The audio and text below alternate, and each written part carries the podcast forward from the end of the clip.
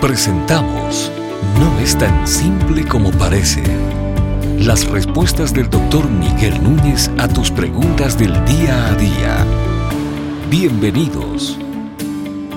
¿Es bíblica la canonización de santos que se practica en la Iglesia Católica? La respuesta sencilla a esta pregunta es no, no es bíblica, no hay instrucción bíblica, no hay registro alguno de tal canonización, ni tampoco hay autorización en la Biblia para nosotros poder orarle a estos santos que la Iglesia Católica reconoce. Todo esto tiene una doctrina distorsionada. Roma entiende que nuestras buenas obras, lo que Roma ah, llama buenas obras, tienen mérito entonces hay personas que hacen buenas obras, que tienen mérito, pero hay otras personas que hacen obras que están tan fuera de lugar o son tan extraordinarias que, bueno, le conceden todavía méritos extras ah, por encima de lo que pudiera concederme a mí una obra buena que yo haga aquí, una obra buena que yo haga, que yo haga allá. Entonces Roma, posterior a su muerte, comienza a escuchar gente que dice haber sido sanada a, través de oraciones que le hicieron a una de estas personas que cuando estaban en vida hicieron obras meritorias.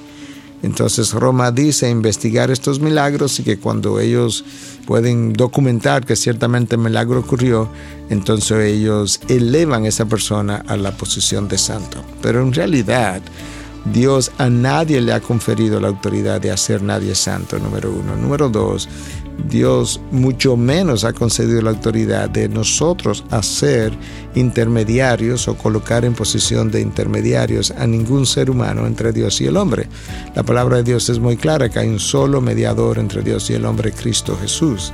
Entonces cuando nosotros hacemos santos, no solamente estamos malentendiendo, y por tanto pecando al hacerlo, al reconocer obras meritorias que me conceden a mí el privilegio de llegar a ser santo, sino que la Biblia mucho menos concede la autoridad para que entre Dios y el hombre pueda haber alguien más que no sea Cristo Jesús intercediendo.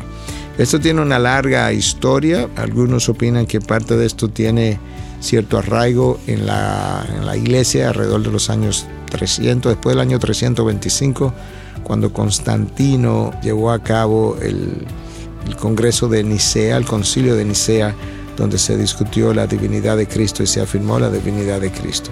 Que posteriormente a este evento, pues la religión cristiana fue, pasó a ser oficial en Roma y que entonces se amalgamaron los valores paganos con los valores cristianos. Y entonces como en esa época había un Dios, una divinidad para cada cosa, que de esa misma manera, poco a poco, dentro de lo que fue la práctica de la Iglesia Católica de Roma, pues se comenzaron a reconocer estos santos a que iban a ir reemplazando estas divinidades paganas. Y eso tiene como cierto sentido y es posible que parte de la tradición o de la historia avale esto que yo acabe de decir. Pero yo creo que es muy claro que Cristo nos enseñó a orar al Padre cuando le dijeron, a los discípulos, Señor, enséñanos cómo orar, él dijo, Padre nuestro que estás en el cielo, ah, santificado sea tu nombre. Y así continúa la oración, modelo que Cristo nos dejó. Y luego, ya acercándose a su muerte, Cristo dijo que a la hora de orar debiéramos pedir las cosas en su nombre, en sus méritos o por sus méritos. Él es la única persona que ha obrado tan fielmente, sin pecado, durante toda su vida, para acumular méritos que le permitieran eventualmente llegar a la cruz, ofrecerse en sustitución nuestra, resucitar y ascender a la diestra del Padre, y el Padre entonces reconocerle por su obra y su sacrificio meritorio.